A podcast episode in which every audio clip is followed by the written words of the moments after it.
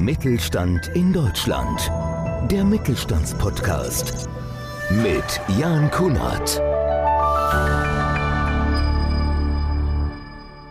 Um eine Marke zu werden, muss man nicht groß sein, aber man sollte eine Marke werden, um für die eigene Zielgruppe groß und vor allem sichtbar einzigartig zu sein. Letzteres ist auch die Devise von Ursula Paulik, die mit ihrer eigenen Firma namens Markenbildnerei in München tätig ist. Die Markenexpertin erklärt im Interview, warum und wie auch Solounternehmer und kleinere Firmeninhaber zu erfolgreichen Marken werden können. Sie zeigt auf, dass es beim Branding nicht darauf ankommt, völlig anders als die Mitbewerber zu sein. Und sie verrät, wie man gerade mit kleinen Dingen die Kunden für sich begeistert.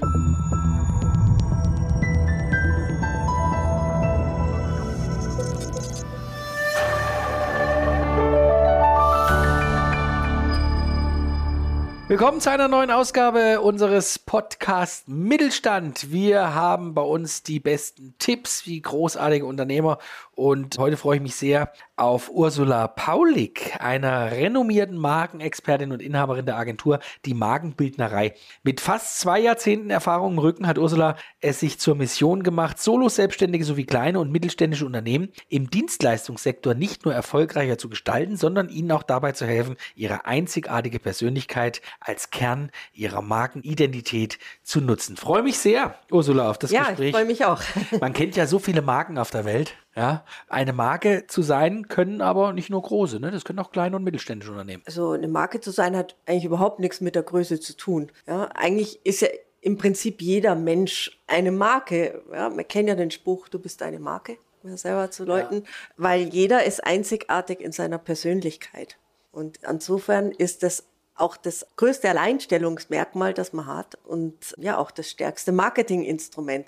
Und das kann jeder sein. Menschen verkaufen ja immer an Menschen oder es wird immer eine Interaktion zwischen Menschen geben. Und insofern ist diese menschliche Marke praktisch das wichtigste Verkaufsargument. Finde ich schon mal total spannend zur Einladung. Warum ist es denn so wichtig, sich auch äh, zu äh, positionieren, um eben dann eine Marke zu werden? Und wie mache ich es am einfachsten? Ja, man muss sich positionieren, um gewissermaßen in eine Schublade gesteckt werden zu können und dann bei Bedarf auch wieder rausgeholt zu werden. Es hört sich mal negativ an mit der Schublade, aber ist es eigentlich nicht. Die meisten Leute haben so ein bisschen eine Angst, wenn sie hören, ich muss mich positionieren, ich muss mich auf was fokussieren, weil sie denken, sie verkaufen dann weniger. Aber genau das Gegenteil ist eigentlich der Fall. Wenn ich mich positioniere, werde ich mehr verkaufen, als wenn ich es nicht tue. Ich sorge für mehr Sicherheit, wenn ich mich positioniere, für meine Kunden, ja, weil die klar erkennen können. Die nehmen mich dann als Spezialisten wahr und ich ziehe vor allen Dingen auch die Kunden an, die ich wirklich anziehen möchte und nicht die falschen. Und schließlich kriege ich auch mehr Empfehlungen, denn ich kann ja nur mal jemand empfehlen, den ich gewissermaßen in eine Schublade gepackt habe für ein bestimmtes Problem, für eine bestimmte Lösung den ich eben auch vertraue. Ne? Ich glaube, es ist auch so, ein, so, eine Vertrauensgeschichte. Ja, es ist Marke, auch eine Ver ne? Äh, Marke ist auf jeden Fall eine Frauen, äh, Vertrauensgeschichte und ist vor allen Dingen auch eine Wertegeschichte. Kommen wir mal auf die Werte. Warum ist das unabdingbar, eigene Werte auch zu formulieren? Ja, die Werte, die formulieren eigentlich die Identität einer Marke und die bauen eine oder schaffen wir es, eine emotionale Bindung zum Kunden aufzubauen. Und diese emotionale Bindung ist wiederum wichtig, dass Kunden bei uns kaufen.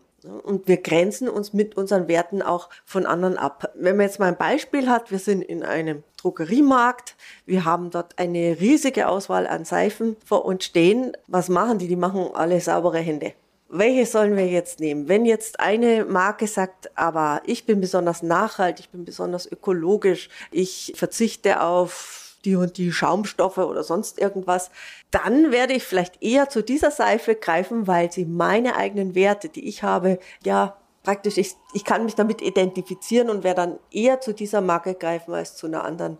Und diese Werte muss man eben nach außen kommunizieren. Das ist das Allerwichtigste. Wie baue ich mir denn jetzt eine eigene Marke auf? Ich bin jetzt vielleicht schon länger am Markt, denke aber auch, es könnte ein bisschen besser laufen. Was sind so meine Schritte, die ich tun muss, um eine eigene Marke zu werden? erstmal muss ich mich fragen, warum ich eigentlich mache, was ich mache. Also mit diesem Warum zu starten und dann wirklich meine Marke definieren. Sprich, was macht mich aus? Was ist mir wichtig? Was ist eigentlich meine Botschaft? Mit was will ich nach außen treten? Für was stehe ich? Das sind also diese Fragen, die die Marke erstmal definiert. Der zweite Schritt wäre dann, dass ich sage, auf diese Weise positioniere ich mich. Das ist mein Angebot. Das sind meine Wunschkunden, die ich habe. Und schließlich, wir wissen alle, eine Marke entsteht nicht im stillen Kämmerlein, ja. sondern man muss nach außen gehen. Sprich, ich muss mir die Marketingwege suchen, die wirklich zu mir und zu meiner Marke passen. Wer hilft mir dabei? Kannst du mir dabei helfen? Berätst du mich in dem Bereich? Das sind genau die Punkte. Ich habe ja mein starke Marke-Programm. Da gehen wir genau diese Schritte durch.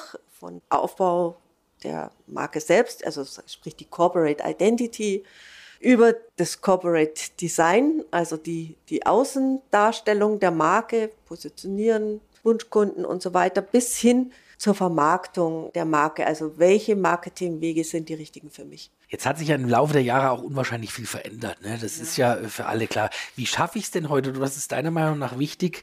Was kann ich tun, damit ich meine Kunden auch begeistern kann für das, was ich mache, für meine Marke? Erstens mal, indem ich ein bisschen anders bin wie die anderen. Da muss ich nicht total anders sein. Da haben viele Angst davor, weil sie denken, ja, was ist denn an mir schon anders? Nein, man muss nur anders genug sein als die anderen. Und ich muss für Begeisterung bei meinen Kunden sorgen. Erstens mal, dass sie kaufen und zweitens, dass sie mich auch weiterempfehlen, weil nur begeisterte Kunden empfehlen einen weiter. Und was ist Begeisterung? Begeisterung ist Erwartung plus X. Das heißt, der Kunde bekommt etwas, was er eigentlich nicht erwartet hat, zu dem, was er bekommen hat. Also irgendwas Kleines oder ein bisschen Größeres dazu. Aber ich sage immer, das Wichtige ist nicht die Größe, sondern dieser Effekt, ich bekomme irgendwas, was ich nicht erwartet habe. Ja. Also ich sage immer, das ist wie das Uso-Prinzip ja. beim Griechen. Ich kriege dann noch einen Uso mit dazu, den ich nicht bezahle, den ich nicht bestellt habe und ich kriege ihn trotzdem. Und das sorgt eigentlich für Begeisterung. Ich ermutige meine Kunden immer, sich da was Kreatives zu überlegen, weil es sind wirklich nicht die großen Dinge, die es ausmachen, sondern die kleinen oft sind es persönlichen. Finde ich ja. total spannend. Was ich aber auch spannend finde, du bist schon so lange im Geschäft. Es gibt doch garantiert vielleicht auch ein Beispiel oder was äh, dir in Erinnerung geblieben ist, wie vielleicht irgendeine Marke entstanden ist, die dann auch vielleicht richtig groß geworden ist. Gibt es da so ein Lieblingsbeispiel bei dir? Oder eins, was, du, was vielleicht auch ein bisschen kurios ist oder was du, wo du sagst, Mensch, hier, guck mal, die, die und die Marke ist damals so und so entstanden. Also ich hatte jetzt vor kurzem eine Kundin, die so Pflege Dienstleistungs- oder Pflegenetzwerk für Angehörige und Betroffene, die Pflegefälle sind, aufgebaut hat. Völlig unbekannt. Ne? Also sie kannte niemand. Und da, sie ist wirklich den Weg gegangen, hat gesagt, ich möchte das von ganz, vom geringsten Anfang an aufbauen, richtig, um dann eine Marke zu werden. Und sie hat dann das starke Markeprogramm gemacht und wir haben aufgebaut, wen sie eigentlich ansprechen will, welches Angebot sie hat, wie man dieses Angebot auch gliedern könnte und dann eben auch, wie kann sie das nach außen darstellen. Und da ging es uns eben weniger darum zu zeigen, oh, irgendwie bedürftige Senioren, die dann so am Stock gehen ja, und ja, und man muss denen helfen, sondern das ging eher darum, dass sie fröhliche Senioren gezeigt haben, denen es richtig gut geht und die sagen, ich möchte möglichst lang zu Hause bleiben. Und ich nicht, ich brauche irgendjemand, der mich pflegt, weil ich so krank bin. Also es waren so kleine Unterschiede zu anderen Anbietern. Sie hat es ergänzt, indem sie zum Beispiel eine kleine Postkarte ausgegeben hat, wo nur drauf stand, ich bin immer für Sie da mit der Nummer. Diese Karte klebt an jedem Kühlschrank der Leute und sie ist jetzt seit einem Jahr im Geschäft und sie sucht dringend nach Angestellten, weil sie sagt, jetzt ist es, der Zulauf ist so riesig und vor allen Dingen sagen die Leute, es ist dieses bisschen anders und es ist vor allen Dingen die Persönlichkeit die das ausmacht und mit der sie auch ganz aktiv arbeitet. Wie du jetzt schon gesagt hast, sind gar keine riesen Dinge. Wenn ich jetzt an diese Karte denke, die dann klebt, das ist eine, eine coole Idee, um relativ schnell einfach als Marke zu wachsen. Wenn du jetzt sagst, Mensch, ich suche jetzt Personal, ich brauche dringend Personal, ist sowieso eine Branche, gerade die du angesprochen hast, die große Personalprobleme auch hat, finde ich eine tolle Geschichte. Wie komme ich jetzt mit dir in Kontakt am einfachsten, wenn ich sage, wow, ich möchte auch mehr aus mir machen, ich möchte aus mir eine Marke machen? Einfach anrufen.